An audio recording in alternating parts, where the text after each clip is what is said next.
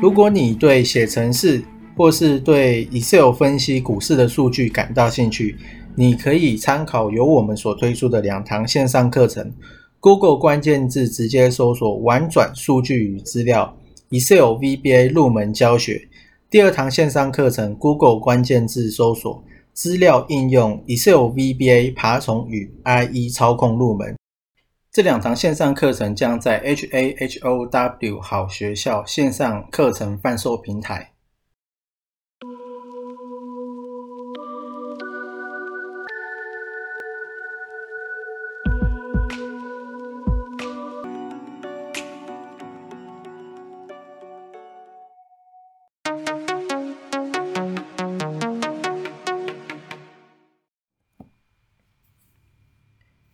今天呢是十一月二十六，星期四。那这一次大概是只会录音频，哦，就是没有用视频，然后呢也会比较短，因为我只是刚好看到，哎，有一些东西好像可以讲这样子。那第一个是近期其实我有在开始去接触一些期货，啊，不过呢我因为期货有分大台跟小台。那所以，我应该是不会玩大台，因为一开始玩大台可能太多了哦。那我可能会一开始碰碰一下小台试试看。那碰小台，我觉得是这样子，就是说，当行情出现的时候，在做这种期货会比较好。就是说，这个东西如果我来玩的话，我并不会天天去操作它。然后呢，看看的部分，我可能会看五分 K 之类的。如果有玩的话。好，但是呢，目前是还没有试，所以说如果有试的话呢，在我应该可以再把方法整理一下。好，那除了这个之外呢，前几天就是呃，川普有答应政权的交接了，那之后呢，你再来看，诶，VIX 恐慌指数其实它是到了二十二以下，它之前都在大概二十二以上，二十五之间。所以说它会不会 VIX 恐慌指数会不会降到二十以下？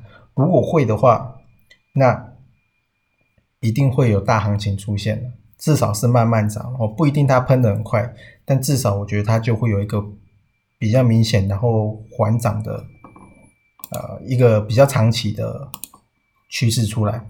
那再来就是十二月中的时候呢，外资它要放下去了，所以说十二月中到十二月底这。这之间可能外资不会来台湾这边控盘，我就是说他不会操作了，他也没有办法这样子。所以说，你觉得台湾的这些内资投信，它拉得动台积电吗？我个人是觉得呢，拉不动。所以说，我觉得十二月中到十二月底最有可能，或者说十二月初到十二月底最有可能就是台积电。它就是，呃，慢慢盘，不然就是会稍微上去一点点的，比较不会有什么太大的这个出现。虽然说我觉得它还是会到五五百二或五百三，不过我觉得应该在十二月底之前，要十二月中之前看有没有机会。但如果说没有的话，那我觉得应该就是要等到明年初的时候才有可能。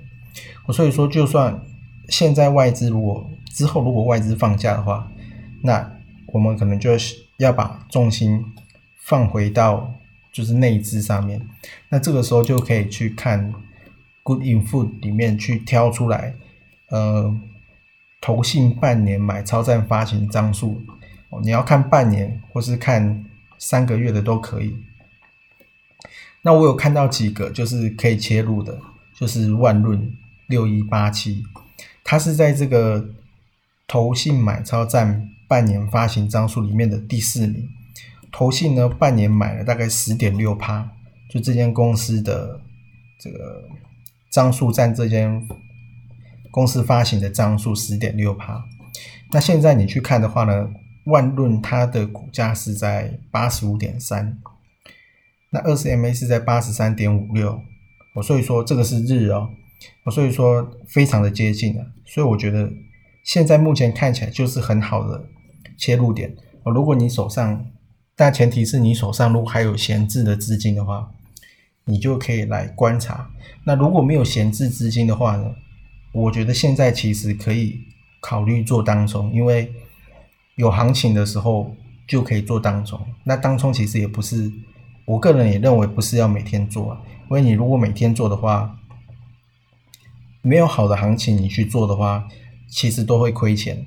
所以说万润，呃，我是觉得还不错，在之后或是做最近的话，那再来第二个是元金，我元金它其实已经突破之前的一个盘整了，那它现在虽然说最近是跌了五趴多啊，不过呢，从主力跟法人的筹码来看，其实也没有卖多少，哦，所以说那一天跌五趴多，我觉得其实也还好。所以说，我觉得还是可以继续留意。然后呢，这个是太阳能的，再来是嘉陵。那嘉陵的话，我觉得相较前面两只没有那么好。我比较觉得嘉陵是因为它最近已经整理了大概三个月了吧，还是两个月了？应该有两个月了。